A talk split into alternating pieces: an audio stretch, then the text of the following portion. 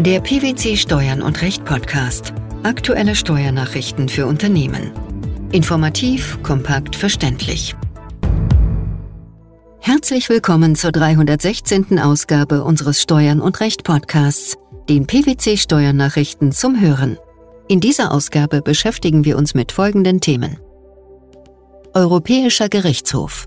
Vorsteuerabzug bei Istversteuerung erst bei Vereinnahmung des Entgelts. EU erzielt vorläufige Einigung zum Data Governance Act. Gewinne aus der Veräußerung von Kryptowährungen sind einkommenssteuerpflichtig. Die deutsche Regelung, nach der das Recht auf Vorsteuerabzug auch bei einer Versteuerung nach vereinnahmten Entgelten bereits im Zeitpunkt der Ausführung des Umsatzes entsteht, steht nicht in Einklang mit den europarechtlichen Gegebenheiten, insbesondere der Artikel 167 und Artikel 66 Absatz 1 der Mehrwertsteuerrichtlinie. Das hat der Europäische Gerichtshof in einem Urteil vom 10. Februar 2022 entschieden. Was lässt sich zum Hintergrund sagen? Die Klägerin, eine GBR, hatte ein angemietetes Gewerbegrundstück weitervermietet. Sowohl die GBR als auch der Vermieter hatten zur Umsatzsteuerpflicht optiert und durften die Steuer nicht nach vereinbarten, sondern nach vereinnahmten Entgelten berechnen. Die Besonderheit im Streitfall war, dass aufgrund einer teilweisen Stundung die Mietzahlungen seitens der GBR erst in den Jahren 2013 bis 2016 für die Grundstücksüberlassung der Jahre 2009 bis 2012 geleistet wurden. Die GBR machte ihren Vorsteuerabzugsanspruch zu dem Zeitpunkt geltend, in dem die Zahlung erfolgte. Dem widersprach das Finanzamt mit dem Argument, dass der Vorsteuerabzug für die Mietzahlungen an die Vermieterin in den Jahren erfolgen müsse, auf die sich die Mietzahlungen bezogen hätten und nicht in den späteren Jahren, in denen die tatsächlichen Zahlungen erfolgt seien. Nach deutschem Umsatzsteuerrecht entsteht die Steuer auch dann schon mit der Ausführung des Umsatzes, wenn der Leistungserbringer seine Umsatzsteuer nach vereinnahmten Entgelten berechnet. Das Finanzgericht hatte jedoch Zweifel an der Vereinbarkeit der nationalen Regelung mit den Bestimmungen der Mehrwertsteuerrichtlinie.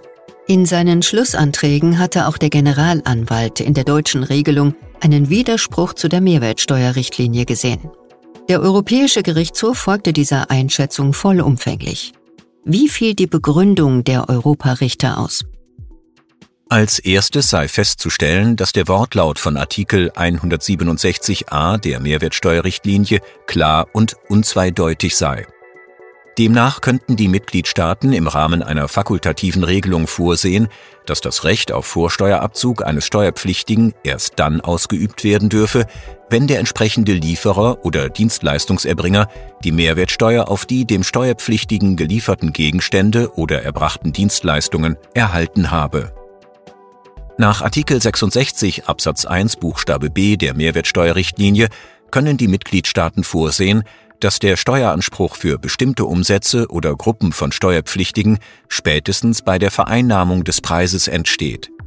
Nach Ansicht des Europäischen Gerichtshofs habe der deutsche Gesetzgeber von dieser Ermächtigung Gebrauch gemacht, indem er im Umsatzsteuergesetz vorgesehen habe, dass die Steuer für Lieferungen und sonstige Leistungen bei Berechnung der Steuer nach vereinnahmten Entgelten mit Ablauf des Voranmeldungszeitraums entstehe, in dem die Entgelte vereinnahmt worden seien. Daraus folge, dass in Fällen, in denen der Steueranspruch gemäß Artikel 66 Absatz 1 Buchstabe b Mehrwertsteuerrichtlinie spätestens bei der Vereinnahmung des Preises entstehe, auch das Recht auf Vorsteuerabzug zum Zeitpunkt der Vereinnahmung des Preises entstehe. Die Europarichter erinnern an die seinerzeitige Begründung und an das Erfordernis für die Einführung des Artikel 167a Mehrwertsteuerrichtlinie. Warum sah man damals die Notwendigkeit, einen solchen Artikel einzuführen? Man wollte kleine und mittlere Unternehmen fördern, denen es Schwierigkeiten bereitet, vor Eingang der Zahlung ihrer Kunden Mehrwertsteuer an die zuständige Behörde zu entrichten.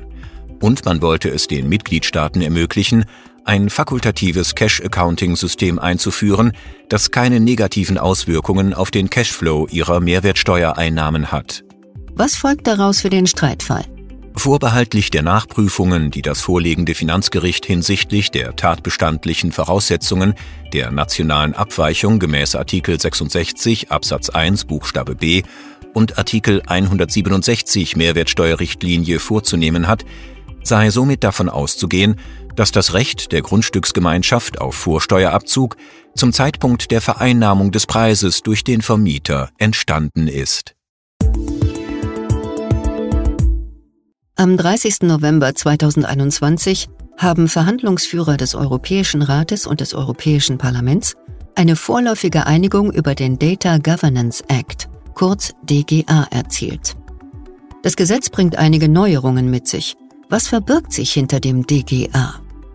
Bei dem DGA handelt es sich um die erste einer Reihe von Maßnahmen, die in der Europäischen Datenstrategie 2020 angekündigt wurde. Inhaltlich soll der DGA robuste Mechanismen schaffen, um eine gemeinsame Datennutzung in der EU zu stärken. Dabei stehen drei Maßnahmen im Fokus. Erstens die Vereinfachung der Weiterverwendung bestimmter Kategorien geschützter Daten des öffentlichen Sektors. Zweitens die Stärkung des Vertrauens in sogenannte Datenvermittlerdienste und drittens die Förderung von Datenaltruismus in der gesamten EU. Beginnen wir mit der Weiterverwendung geschützter Daten des öffentlichen Sektors. Was sieht der DGA diesbezüglich vor? Der DGA regelt die Weiterverwendung besonders geschützter Kategorien von Daten des öffentlichen Sektors, die Rechten anderer unterliegen. Bei den geschützten Daten handelt es sich unter anderem um personenbezogene Daten, Geschäftsgeheimnisse und Daten, die aufgrund der Rechte des geistigen Eigentums geschützt sind. Im Hinblick auf diese Daten sieht der DGA grundlegende Bedingungen vor, unter denen die Weiterverwendung erlaubt wird. Hierzu zählt unter anderem, dass sie technisch so ausgestattet sind, dass Datenschutz, Privatsphäre und Vertraulichkeit in vollem Umfang gewahrt bleiben. Durch den DGA soll auch ein gesetzlicher Rahmen geschaffen werden, durch den sogenannte Datenvermittlerdienste gefördert werden sollen. Wie soll das aussehen? Dieser Rahmen soll ein Umfeld schaffen, in dem Unternehmen und Privatpersonen einen sicheren Datenaustausch durchführen können. Um das Vertrauen in Datenvermittlerdienste zu stärken, werden diese einer Reihe von Anforderungen unterliegen. Insbesondere sollen sie neutral in Bezug auf die ausgetauschten Daten sein. Für Einzelpersonen, deren personenbezogenen Daten verarbeitet werden, sollen Datenvermittler insofern positiv sein, als sie ihre betroffenen Rechte der Datenschutzgrundverordnung gegenüber nur einer Stelle ausüben können. Darüber hinaus werden durch den DGA Regelungen geschaffen, um einen Datenaltruismus zu fördern. Was ist darunter zu verstehen? Dabei handelt es sich um die freiwillige Datenbereitstellung durch Einzelpersonen oder Unternehmen zum Wohle der Allgemeinheit. Hierzu besteht die Möglichkeit, dass sich Organisationen als anerkannte datenaltruistische Organisation eintragen lassen können. Dadurch soll das Vertrauen in diese Organisationen gestärkt werden. Ein breiter Anwendungsbereich für die Praxis zeichnet sich hier aber noch nicht ab. Welches Fazit lässt sich ziehen? Im Ergebnis kann der DGA erhebliche Auswirkungen auf die Datennutzung, Kooperationen und Geschäftsmodelle haben. Sowohl für Unternehmen, die im Umfeld vorstehender Regelungsbereiche Geschäftsmodelle entwickeln, als auch für die öffentliche Hand insgesamt ist es daher empfehlenswert, das weitere Gesetzgebungsverfahren zu verfolgen. Gewinne, die aus der Veräußerung von Kryptowährungen erzielt werden, sind im Rahmen eines privaten Veräußerungsgeschäfts einkommensteuerpflichtig. Dies hat das Finanzgericht Köln in einem aktuellen Urteil entschieden. Welcher Sachverhalt lag dem Urteil zugrunde? Der Kläger verfügte zu Beginn des Jahres 2017 über zuvor erworbene Bitcoins. Diese tauschte er im Januar 2017 zunächst in Ethereum-Einheiten und diese wiederum im Juni 2017 in Monero-Einheiten. Ende des Jahres 2017 tauschte er seine Monero-Einheiten teilweise wieder in Bitcoins und veräußerte diese noch im gleichen Jahr. Für die Abwicklung der Geschäfte hatte der Kläger über digitale Handelsplattformen entweder Kaufverträge mit Anbietern bestimmter Kryptowerte zu aktuellen Kursen geschlossen oder Tauschverträge, bei denen er eigene Kryptowerte als Gegenleistung eingesetzt hatte. Den aus der Veräußerung erzielten Gewinn von rund 3,4 Millionen Euro erklärte der Kläger in seiner Einkommensteuererklärung 2017 als Einkünfte aus privaten Veräußerungsgeschäften gemäß Einkommenssteuergesetz. Das Finanzamt setzte die Einkommensteuer erklärungsgemäß fest. Hiergegen legte der Kläger Einspruch ein. Mit welcher Begründung? Im Wesentlichen führte der Kläger aus, dass bei der Besteuerung von Veräußerungsgewinnen aus Kryptowährungen ein strukturelles Vollzugsdefizit bestehe und ein Verstoß gegen den Bestimmtheitsgrundsatz vorliege. Daher dürften diese Gewinne nicht besteuert werden. Im Übrigen fehle es bei Kryptowährungen an der erforderlichen Veräußerung eines Wirtschaftsguts. Das Finanzgericht Köln folgte dem nicht und wies die Klage ab. Warum? Nach Auffassung der Finanzrichter lag kein strukturelles Vollzugsdefizit vor. Dieses werde insbesondere nicht durch die anonyme Veräußerung begründet. Im Übrigen lägen die Voraussetzungen eines privaten Veräußerungsgeschäfts vor. Bei den Kryptowährungen handele es sich um andere Wirtschaftsgüter im Sinne des Einkommensteuergesetzes. Die Qualifikation als Wirtschaftsgut verstoße nicht gegen den Bestimmtheitsgrundsatz, da über den Gegenstand des Wirtschaftsguts keine Unklarheiten bestünden.